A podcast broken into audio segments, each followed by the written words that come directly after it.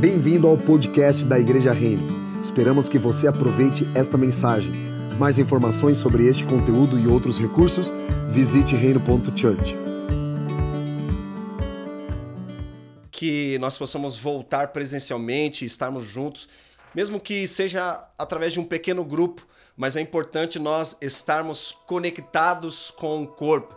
Então, eu quero te encorajar que você esteja ativamente é, conectado conosco através da nossa comunicação e nós estamos procurando nesse período é, compartilhar é, por telefone, pelo WhatsApp e pelas redes sociais aquilo que Deus está fazendo em nosso coração e também o que Deus está fazendo em nossa comunidade e o que Deus está fazendo também na cidade. Então, seja ativo, esteja disponível, esteja disposto para aquilo que Deus está fazendo através da igreja. Amém? Muito bem colocado aqui pelo Alex a respeito dos âncoras. Mesmo que é, nesse período que nós estamos vivendo, ou nós estamos conectados é, virtualmente através de, da nossa transmissão online, ou também presencialmente num pequeno grupo, seguindo todas as normas necessárias é, contra esse período que nós estamos vivendo. Amém, queridos? É importante que você esteja conectado. É, é, faz parte de todo cristão estar em comunhão com o corpo. Se você está em comunhão com o Senhor, isso reflete também na sua comunhão com o corpo. Então é importante você estar engajado em relacionamento. Amém, Amém queridos? Bom, hoje nós vamos começar uma série nova em nossa comunidade. Não é nada algo novo, mas eu tenho certeza que vai abençoar muito a sua vida. E o nome dessa série é Evangelho que Transforma. E no começo vou fazer uma introdução, então, nessa, nessa primeira ministração.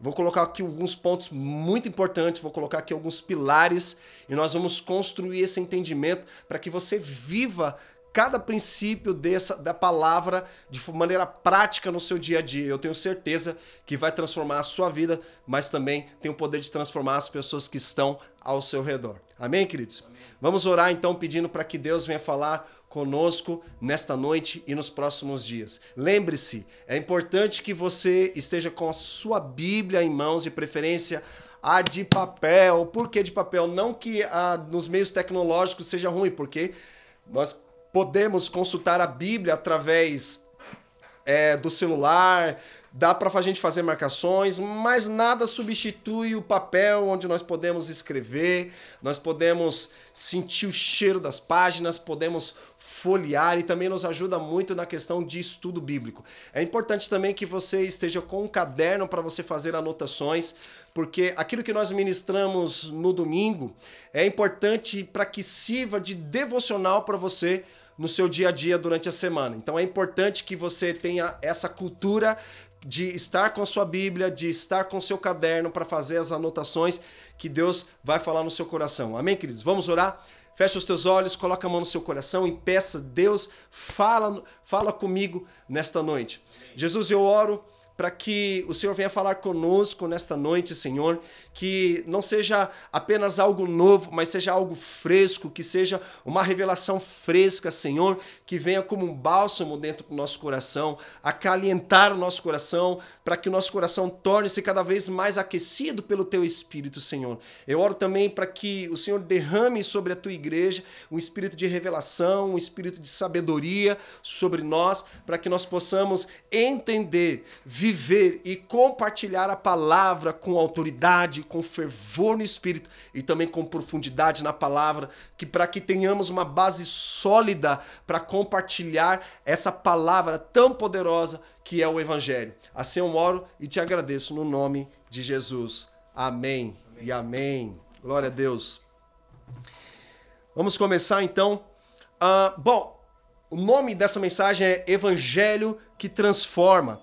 Mas antes de ensinar o que é evangelho, é importante nós ensinarmos o que não é evangelho. Porque é bom que nós coloquemos a, a, os, os dois frente a frente, porque a verdade ela prevalece, o evangelho ele vai pra, prevalecer diante daquilo que nós vamos ensinar. Bom, primeiro ponto é que o evangelho não é uma visão celular, né? Há muitos anos atrás, a visão celular entrou no Brasil, é uma benção, porém muitas pessoas confundiram o evangelho com uma visão celular. Elas se aderiram mais uma visão celular do que na verdade propriamente dito ao evangelho em si, considerando a visão celular mais importante e mais poderosa até mesmo do que o evangelho. Se você não fizesse parte de uma célula, por exemplo, diziam que você estava fora da visão. Mas na verdade, então, o evangelho não é uma visão celular. Eu vim de igrejas é, celulares e, e, você percebia uma bandeira sendo levantada. Parecia que a visão celular tornou-se uma doutrina da igreja, mas a visão evangelho não é uma visão celular, ok? O evangelho também não é oração. O fato de você orar não significa que o evangelho é a oração. Nós precisamos orar. É uma das práticas de, é, espirituais da igreja que ajuda a desenvolver o nosso espírito. E a oração nada mais é do que uma conversa com o Senhor. É quando, quando como nós mantemos um relacionamento com Deus. Outro ponto que o evangelho não é uma base missionária, né? Alguns missionários levantam tanto a bandeira de missões que acabam se esquecendo da mensagem do evangelho ela pode fazer missão, mas sem o evangelho. Então, o evangelho não é uma base missionária. Não, não adianta eu plantar uma base missionária se eu não pregar o evangelho. Então, o evangelho não é uma base missionária. O evangelho também não é o jeito, o jeito de se vestir. Ainda mais hoje, no mundo pós-moderno, globalizado e secularizado, as pessoas pensam que o fato dela se vestir de uma forma mais moderna é, ela está em vista, é o evangelho, como desconsiderando outras pessoas que se vestem de uma forma mais conservadora, se assim podemos dizer, dizendo que essas pessoas estão fora do evangelho, que elas não fazem parte de um avivamento. Isso é errado. Portanto, o evangelho não é o modo de se vestir. O evangelho também não é o jeito de se falar, porque muitas pessoas podem enfatizar a voz, gritar, demonstrando uma certa espiritualidade que não existe, da mesma forma que a figueira que anuncia folhas para esconder a sua falta de fruto. Então, o evangelho não é não é o jeito de se falar. Não é o fato de você impostar a voz, de você engrossar a voz, de falar de um jeito diferente, significa que você está carregado de unção ou se você está pregando o evangelho. Então, portanto, o evangelho não é o jeito de se falar. O evangelho também não é um bom conselho como devemos viver. Existem pessoas dando conselho de tudo quanto é lado, dizendo como você deve viver. Né? Eu sei que na multidão de conselheiros a sabedoria, mas mesmo assim não é o evangelho, porque muitas pessoas falam assim, é, se, precisa, se precisar de um bom conselho, é, se o mundo for feito de, fosse feito de bom conselho, o inferno estaria cheio. Mas então a gente precisa entender que o evangelho não é um bom conselho como nós devemos viver. Tudo bem por aqui, gente? O evangelho também não é um resultado, porque muitas pessoas pensam que ao pregar, ao evangelizar, ao discipular, ao fazer isso, ao fazer aquilo, e ela gera um resultado, está dizendo, isso é o evangelho. Não, isso não é o evangelho. Então o evangelho não é um resultado.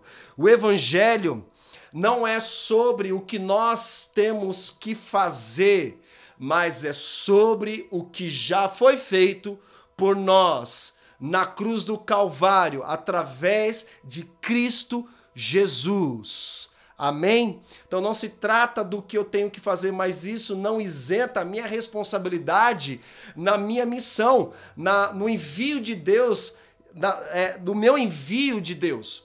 Porque o envio diz respeito ao que nós temos que fazer, a nossa vocação, colocar a mão na massa, quem colocar a mão no arado e olhar para trás não é digno de ser chamado meu discípulo. Então Jesus nos envia, nos envia para fazermos algo, que é fazer discípulos. Mas o evangelho em si não é sobre o que nós temos que fazer, mas o evangelho é sobre o que Jesus já fez na cruz. Porque ah, o nome chama grande comissão.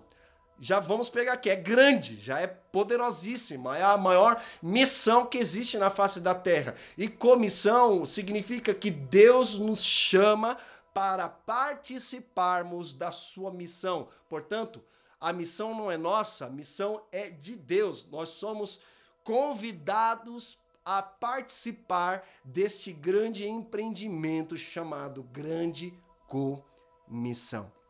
Afinal, o que é o Evangelho então? O Evangelho significa boas novas ou boas notícias. Primeiro o entendimento é que é o Evangelho é uma boa notícia da graça de Deus. Segundo, o Evangelho é a boa notícia do reino de Deus. E terceiro, o Evangelho é uma boa notícia do reino eterno, sobre a eternidade. E o evangelho, ele se apresenta de três formas aqui, como nós vamos ver. A primeira, eu queria que vocês abrissem comigo lá em Atos, capítulo 20, verso 24. Nós vamos ver que através do ministério do apóstolo Paulo, ele carregava uma mensagem fortíssima da graça, porque afinal ele foi chamado como apóstolos apóstolo para os gentios. Os judeus não queriam evangelizar os gentios porque ainda havia uma barreira cultural que impedia eles de chegarem até aquelas pessoas. Mas o evangelho não é para um grupo específico de pessoas. O evangelho é para todos e precisa transformar a vida de todos. Então o apóstolo Paulo, ele enfatiza a mensagem da graça aqui. Então vamos lá. Atos, capítulo 20, verso 24 diz assim: Porém, em nada considero a vida preciosa para mim mesmo, contanto que complete a minha carreira e o ministério que recebi do Senhor Jesus para testemunhar o evangelho da graça de Deus. Repete comigo o evangelho da graça.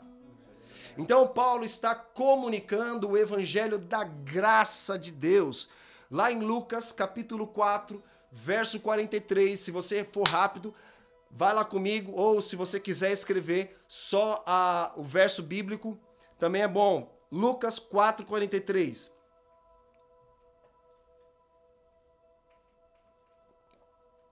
Diz assim: Ele, porém, lhes disse: É necessário que eu anuncie o evangelho do reino. Então, Jesus ele está dizendo que é necessário pregar o evangelho do reino, anunciar o evangelho do reino de Deus também às outras cidades.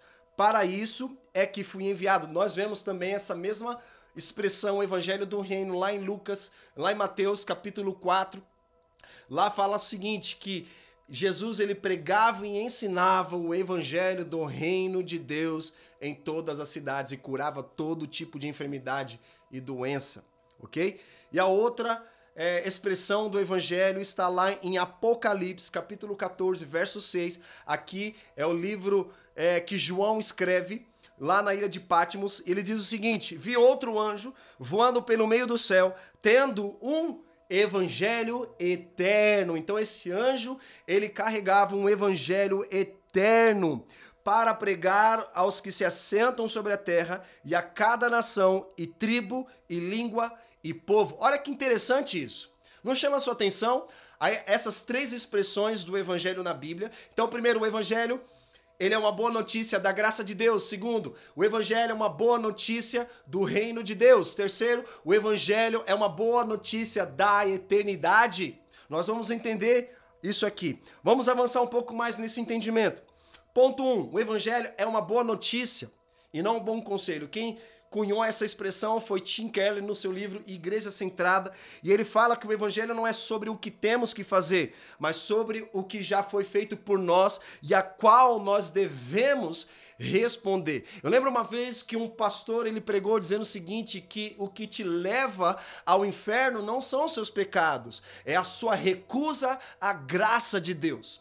Porque pecar, todos nós pecamos diariamente, mas nós precisamos entender que quando nós nos tornamos uma nova criatura, o pecado já não mais faz parte da nossa natureza. Nós pecamos não porque nós queremos, nós pecamos porque é, nós não conseguimos muitas vezes cumprir com algum dos princípios, mas Deus tem sempre a solução, que é o perdão.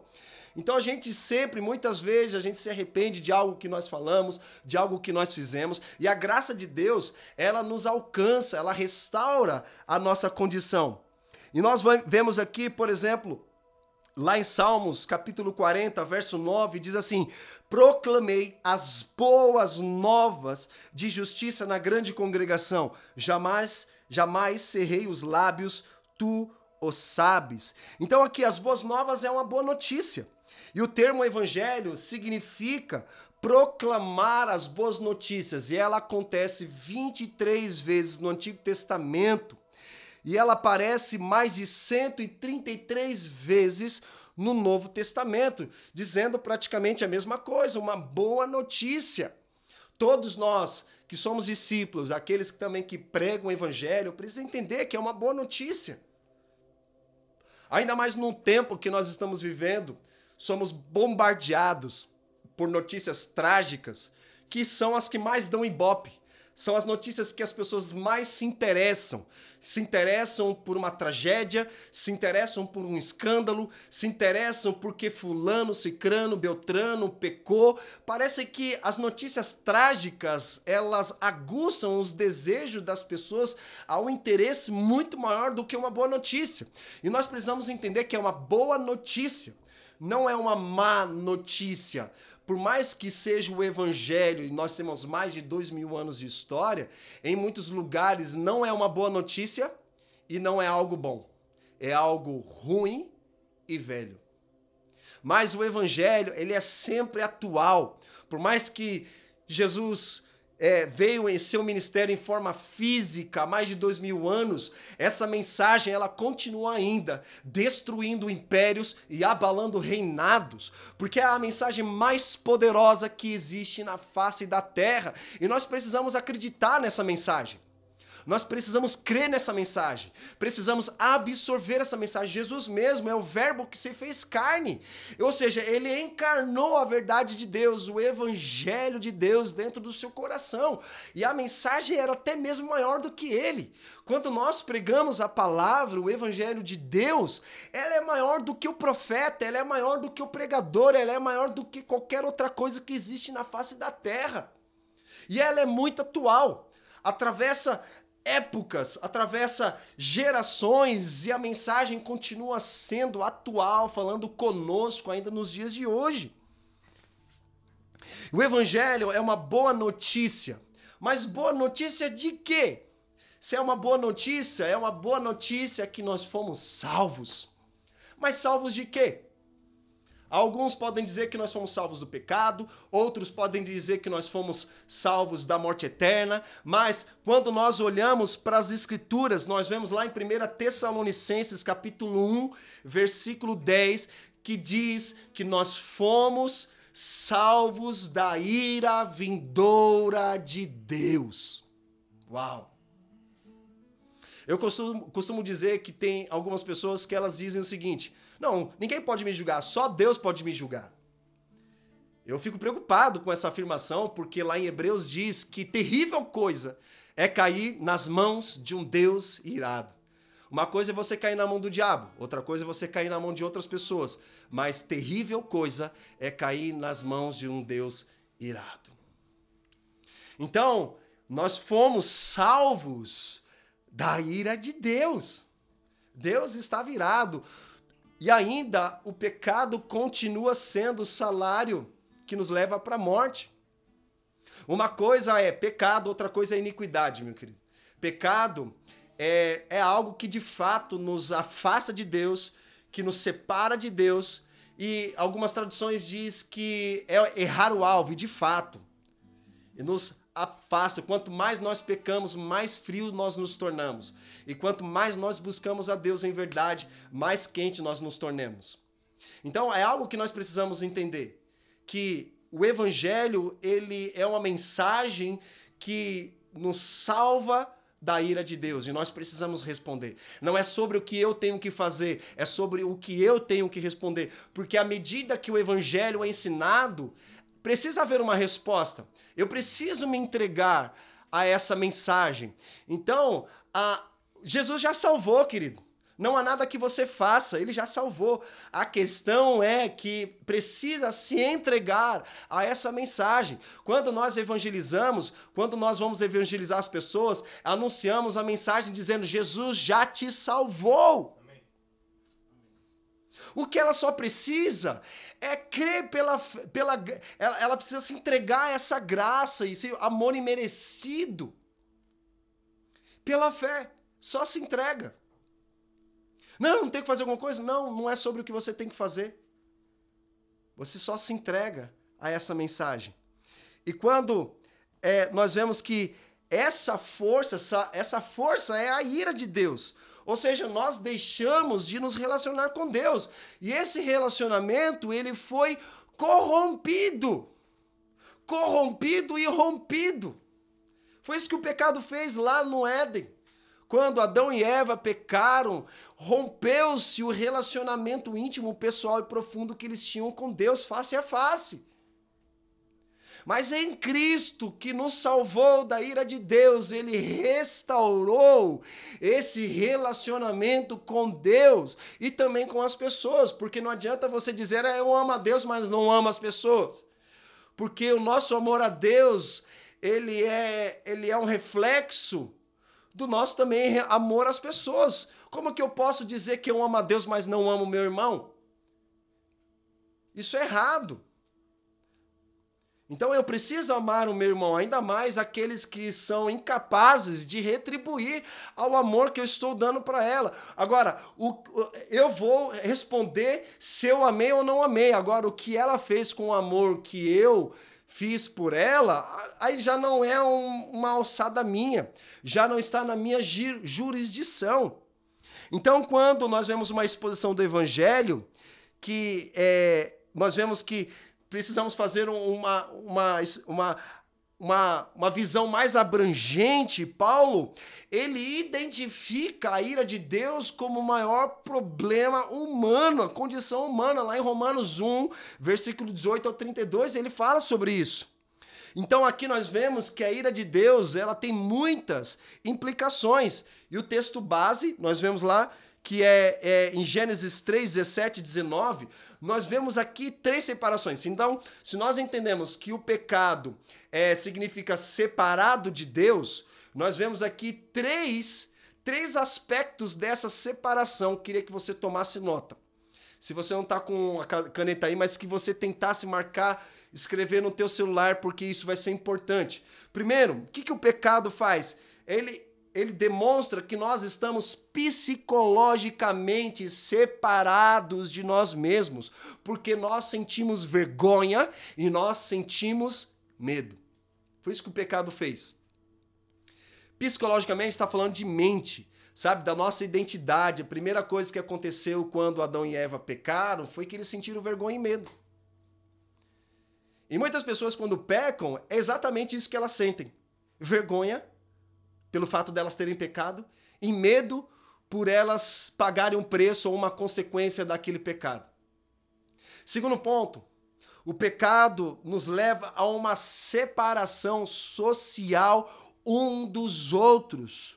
Né? Como nós vemos o verso 7 relata que Adão e Eva tiveram que se vestir. E o verso 16 fala do afastamento do homem em relação à mulher. Primeiro ponto, separados psicologicamente. Segundo ponto, separados socialmente. O homem, quando Deus foi tirar satisfação com ele, ele pergunta: Aonde está você, homem? Ele fala assim: Eu tive medo e me escondi. Aqui fala da questão psicológica. E aí ele fala assim: Quem falou para você comer desse fruto? Ele diz: A mulher que tu me deste. Ou seja, já havia uma divisão em relação à mulher. Ele começou a colocar a culpa na mulher. Isso é reflexo até hoje da nossa sociedade. É por isso que o evangelho ele vem para restaurar todas as coisas, na família, no amor, nos relacionamentos, na depressão, no desânimo, na raça, na cultura, vem colocar as coisas no seu devido lugar, assim como era lá em Gênesis. É, é isso que a mensagem do evangelho faz. Terceiro ponto, Estamos separados fisicamente. O pecado proporcionou uma degeneração humana. É por isso que nós sofremos, é por isso que nós estamos vulneráveis a doenças, a enfermidades, até mesmo a velhice. Se nós pudéssemos ser Deus por um dia, e se eu tivesse esse, esse desejo atendido, a primeira coisa que eu fala, faria é: Deus, não quero morrer. Porque a gente para, olha ao nosso redor, é, vê a família, vê os filhos, e uma das coisas que a gente não quer se desvincular é disso, desse ambiente. Porque a gente sabe que é maravilhoso. E só de pensar que um dia nós não teremos mais esse privilégio na vida humana, entristece sim humanamente o coração, modo de falar. Mas nós sabemos que Deus, em sua é, infinita sabedoria e soberania, ele sabe o que é melhor para a humanidade. Então, Deus decidiu que fosse assim. Só que em Cristo nós fomos regenerados, a solução para todas as coisas. A morte, ela não é o fim, a morte ela é o começo da eternidade. É o que nós vamos falar sobre o evangelho eterno mais para frente. Então, desde o Éden, vivemos em um mundo repleto de sofrimento, de doenças, pobreza, racismo, desastres naturais, guerras, envelhecimento e morte. E tudo isso é reflexo da ira e da maldição de Deus sobre o mundo, porque Deus amaldiçoou o mundo.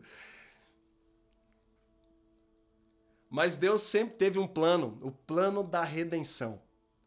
O plano da salvação em Cristo Jesus. E quando nós lemos a Bíblia, quando você for ler a Bíblia, meu querido, da próxima vez, sempre leia com a ótica da revelação de Cristo, porque Cristo se revela em cada página da Bíblia, levando sempre um povo a uma redenção. Eu costumo dizer que Gênesis 1 e 2, Deus disse é bom, maravilhoso, tudo que Deus fez, formou e fez. Deus diz, isso é bom. Agora, agora quando nós vemos é, Gênesis 3 em diante, é Deus tentando levar o homem a Gênesis 1 e 2. Porque essa é a vontade do Senhor. Então, o objetivo mais importante de qualquer resgate legítimo da raça humana e a coisa mais importante que nos salvará é a restauração do nosso relacionamento com Deus. A nossa vida é feita de relacionamentos.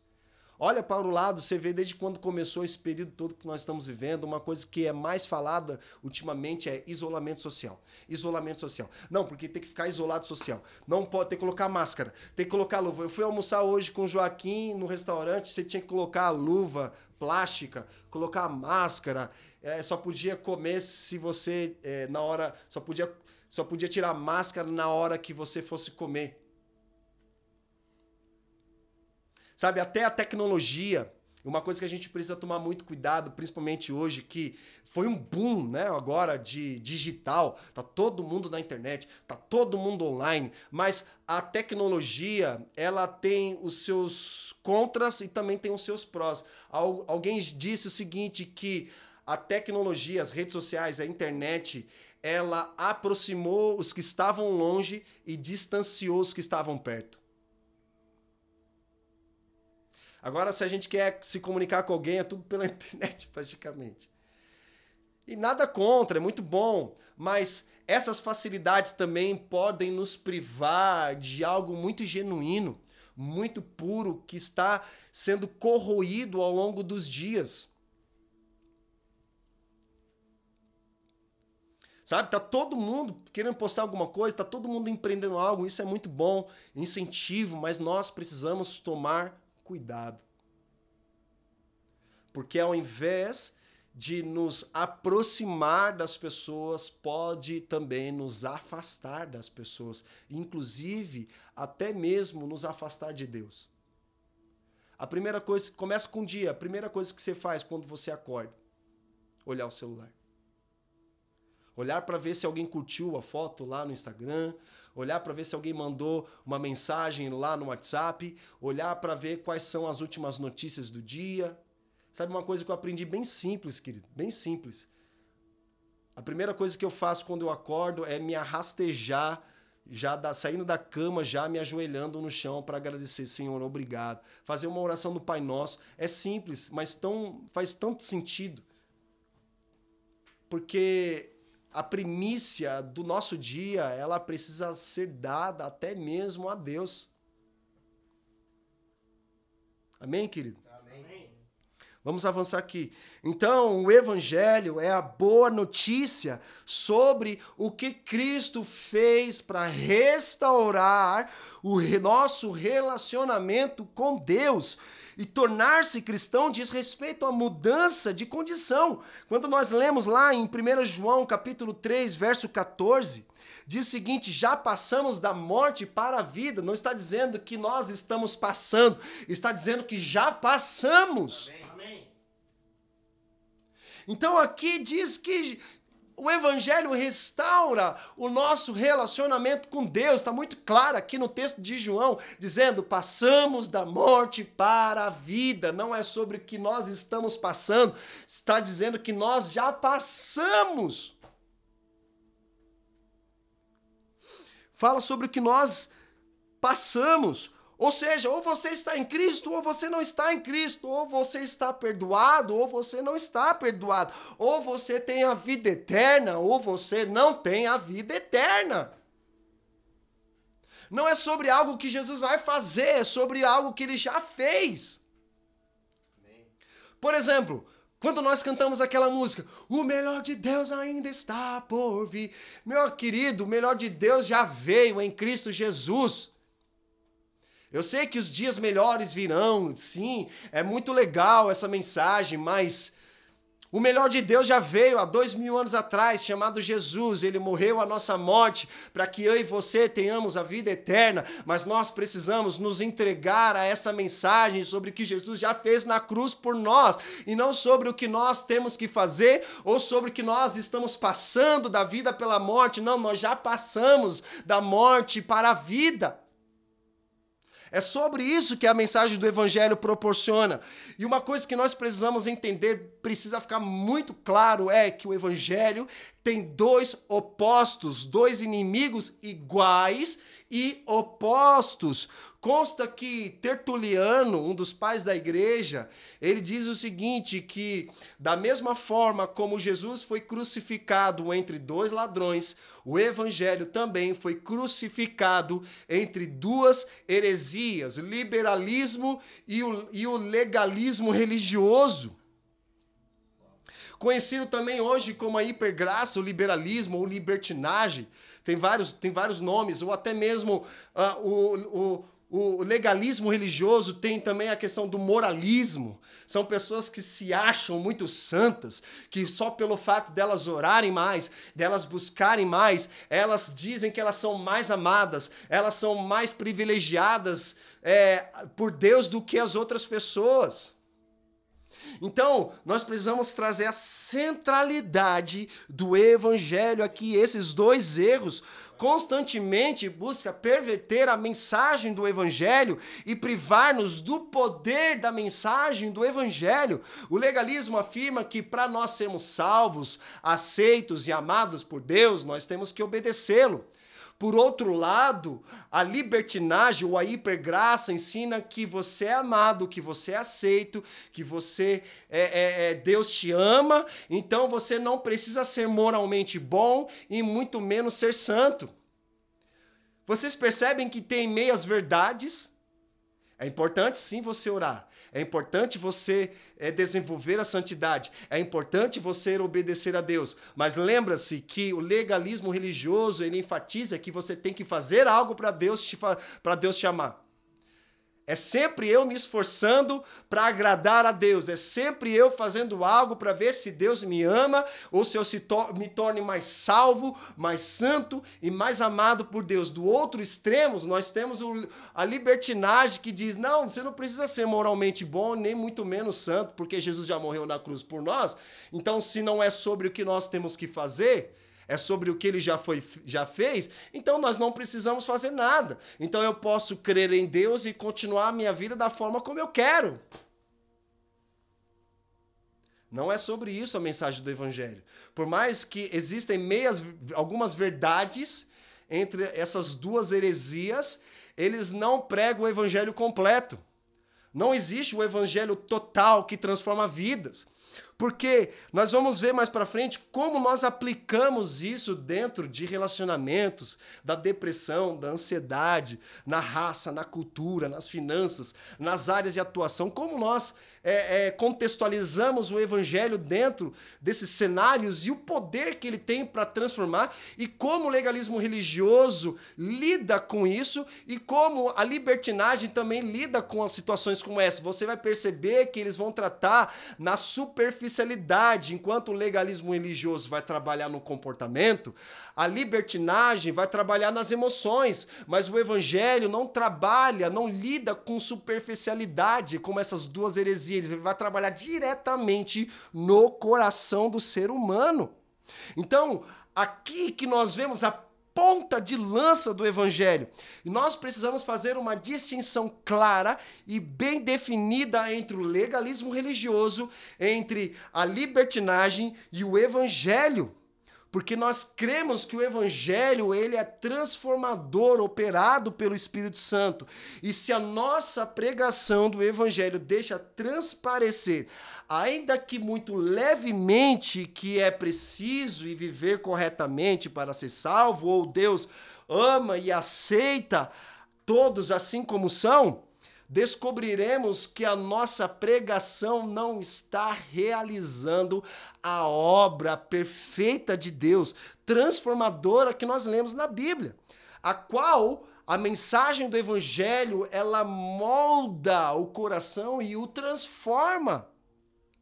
Então, o Evangelho é uma boa notícia de que Deus consumou a nossa salvação por meio de Cristo para nos levar a um relacionamento restaurado por Ele e, por fim, destruir todos os efeitos do pecado no mundo.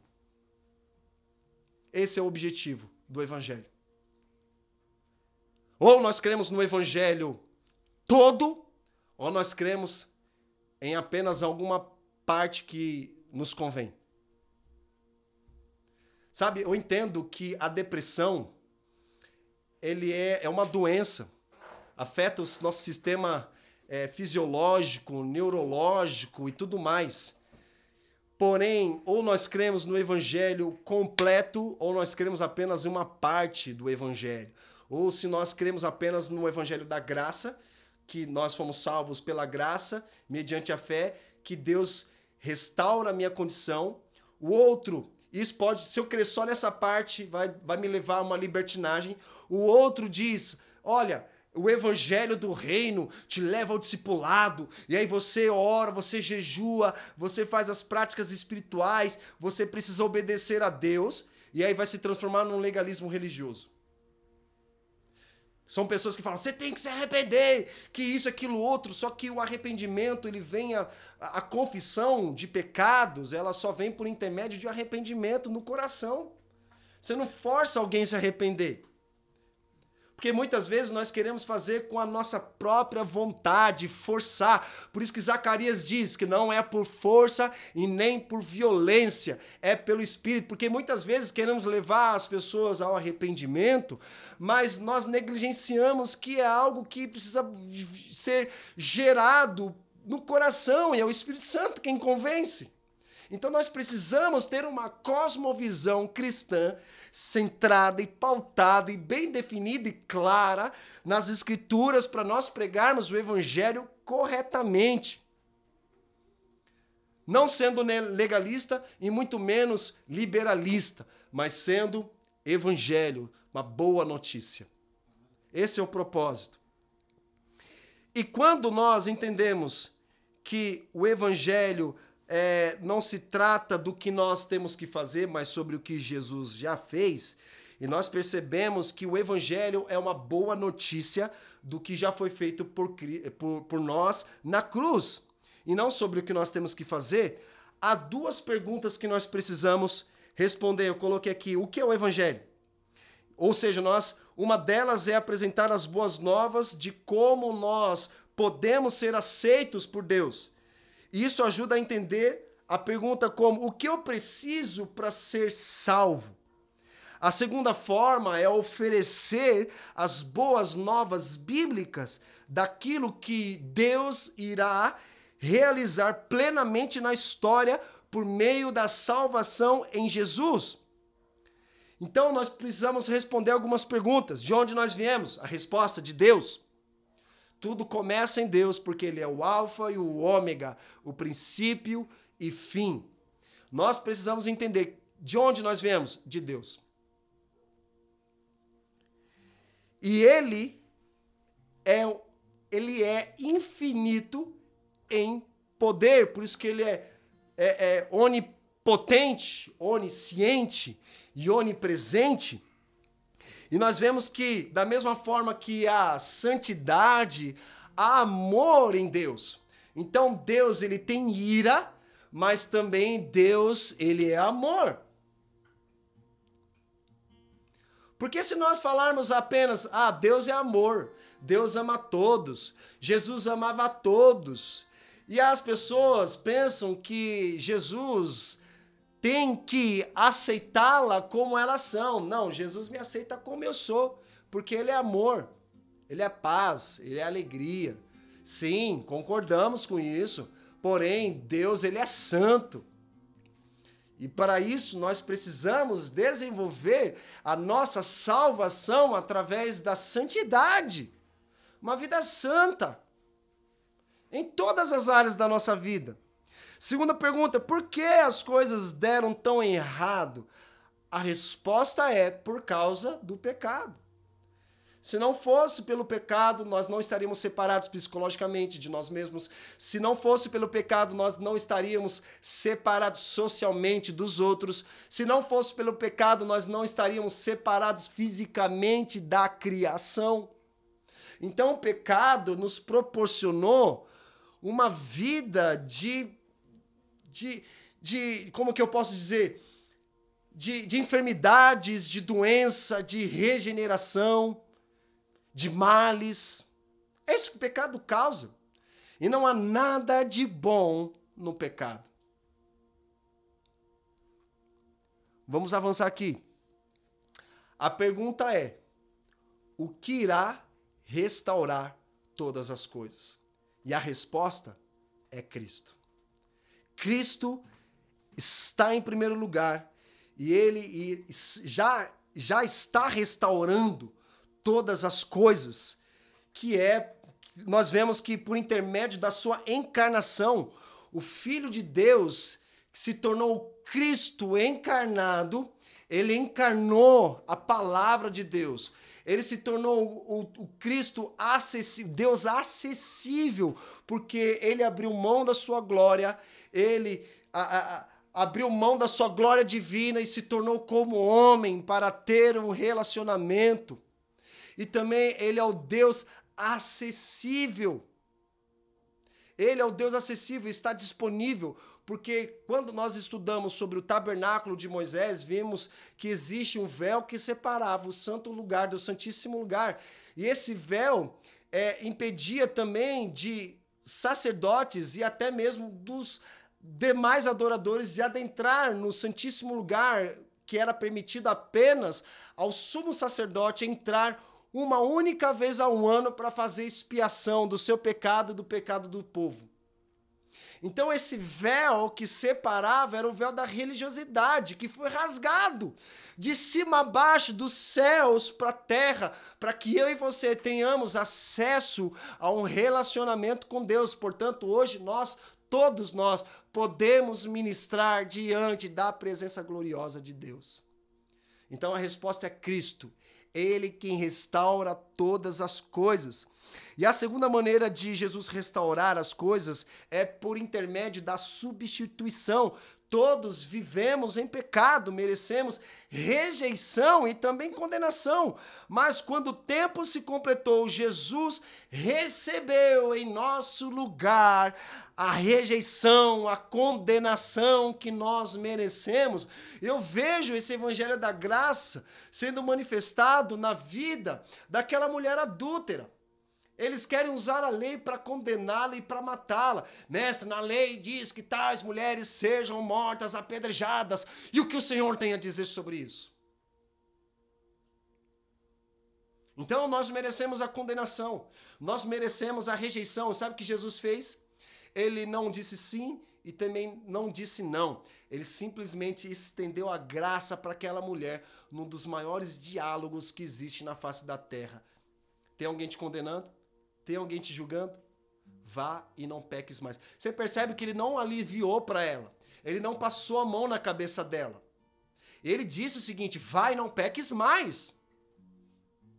Ou seja, não estou te julgando, ou seja, a graça te alcançou e restaurou a sua condição.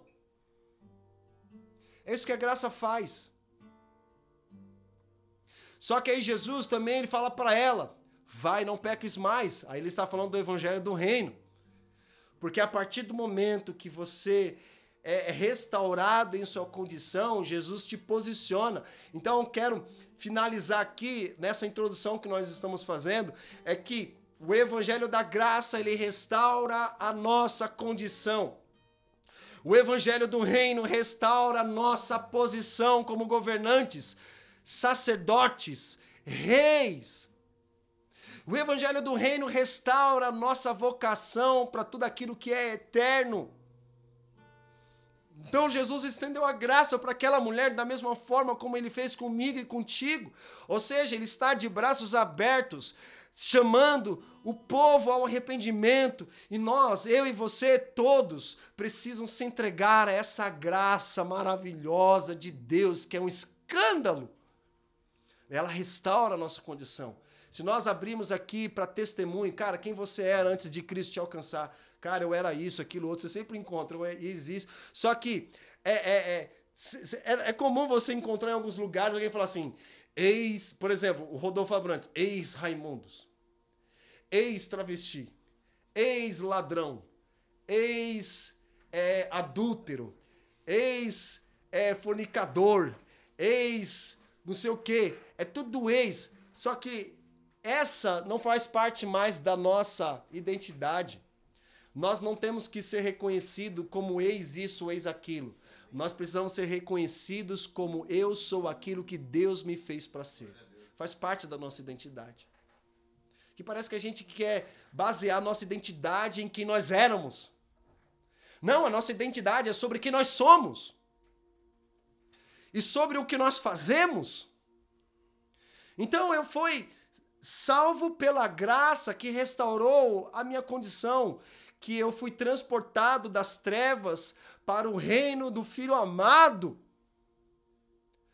Só que isso é o ponto de partida, é o começo da nossa jornada. Aqui, Jesus, então, com a mensagem do Evangelho do Reino, ele restaura a minha posição, dizendo: Ei, cara, para de ser um banana e começa a se posicionar, seja homem, assume a sua posição como rei, como governante, como sacerdote. É disso. Então, assim, no meu coração, eu sempre falo, o meu propósito, sim, é levantar todos, mas principalmente homens bíblicos, que sejam bons pais, bons maridos, bons filhos, que assumem posições de liderança, que não fiquem esperando apenas alguém chamar para fazer alguma coisa, mas que tenham iniciativa para fazer algo já que já está posto no coração, porque Deus restaurou a posição, precisa se posicionar, sabe? A, a Bíblia fala sobre duas, dois jardins e duas pessoas. No primeiro jardim, Adão caiu. No segundo jardim, Jesus tomou uma posição. Então, não é sobre o ambiente, é sobre a nossa posição, porque você pode estar no jardim como Gênesis, mas pode cair. Mas você pode estar num outro jardim, que é o Getsemane, no lugar onde é esmagado as oliveiras para extrair o melhor azeite. Mas Jesus tomou uma posição. Jesus estava no deserto, mas ele tomou uma posição. Em vários momentos você vê Jesus se posicionando. Era um homem que se retirava para orar, para tomar uma decisão importante. Era um homem de oração, era um homem de palavra, era um homem de compromisso, era um homem de responsabilidade, era um homem que tinha amor, era um homem que tinha integridade. Então é disso que o mundo precisa. O mundo precisa de homens que sejam pais, que tenham corações iguais é, como de Jesus, que veem como Jesus, que falem como Jesus, que andem como Jesus, que abracem como Jesus, que preguem como Jesus, o evangelho bíblico que transforma. Aqui está o ponto do evangelho. A terceira maneira de Jesus consertar as coisas é por intermédio da restauração final de tudo que deu errado no mundo. Aqui nós vamos adentrar no evangelho eterno. Então, nossa primeira vinda, Jesus ele veio como Salvador, mas na sua volta ele virá como juiz, já para julgar os vivos e os mortos. Então, é, a gente precisa entender que antes o objetivo final é a renovação e a restauração do mundo físico, bem como a, no, a redenção de nossa alma e do nosso corpo, porque nós seremos glorificados, irmão. A Bíblia nos garante isso. A Bíblia nos promete isso, que o nosso corpo será glorificado, não haverá mais morte, não haverá mais sofrimento, nós voltaremos a ser quem nós éramos antes que o pecado existisse aqui na terra. Eternos, seres eternos. E por último, como posso ser restaurado? E a resposta é que nós podemos ser restaurados é pela fé. Ou seja, Jesus morreu pelos nossos pecados e ressuscitou do túmulo. E pela fé em Jesus, nossos pecados podem ser perdoados. Alguém aqui mentiu? Provavelmente. Alguém aqui adulterou? Provavelmente. Alguém aqui se divorciou? Provavelmente. Alguém aqui fez fofoca, falando mal de, dos outros pelas costas? Provavelmente. Mas sabe qual é a solução? A perdão. Romanos 3 diz que nós somos piores do que nós pensamos. Mas em Romanos 5 diz que nós somos mais amados do que nós imaginamos. Então é, você percebe que há essa manifestação da santidade de Deus e também a manifestação do amor de Deus. E na cruz, nós vemos Jesus se tornando o alvo da ira de Deus para que eu e você nos tornemos salvos. Porque Deus deu o seu filho, porque Deus amou o mundo de tal maneira que deu o seu filho unigênito, para que todo aquele que nele crê não morra, mas tenha a vida eterna. Isso fala do amor de Deus. Mas se nós lermos um pouco mais à frente, nós vamos ver também sobre a ira de Deus. Vai lá comigo, João 3.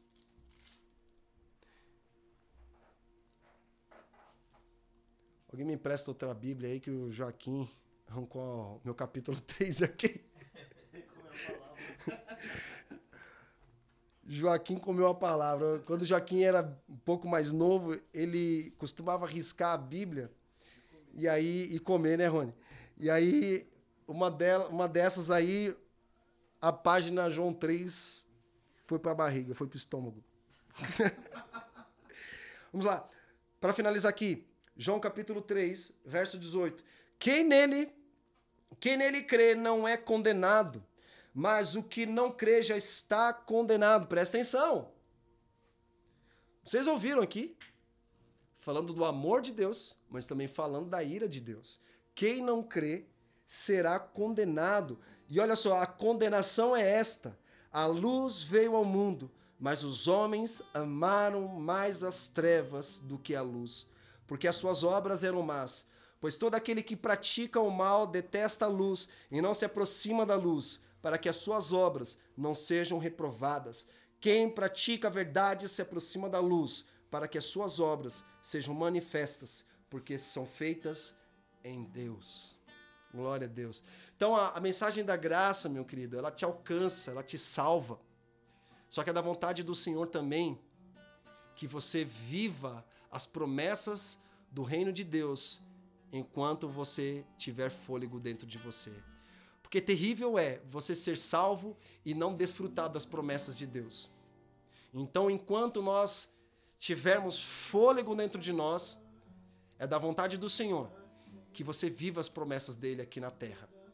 Amém, queridos? Então, que essa mensagem nos próximos domingos ela venha não somente transformar você, mas que você seja cheio da presença de Deus, para que você pregue essa palavra carregada de unção, de autoridade, para que mais e mais pessoas também sejam alcançadas, sejam salvas, sejam restauradas, posicionadas, para que elas cumprem com a vocação dela aqui na terra, porque quando você cumpre com a sua vocação, dará sentido para a sua existência. Amém?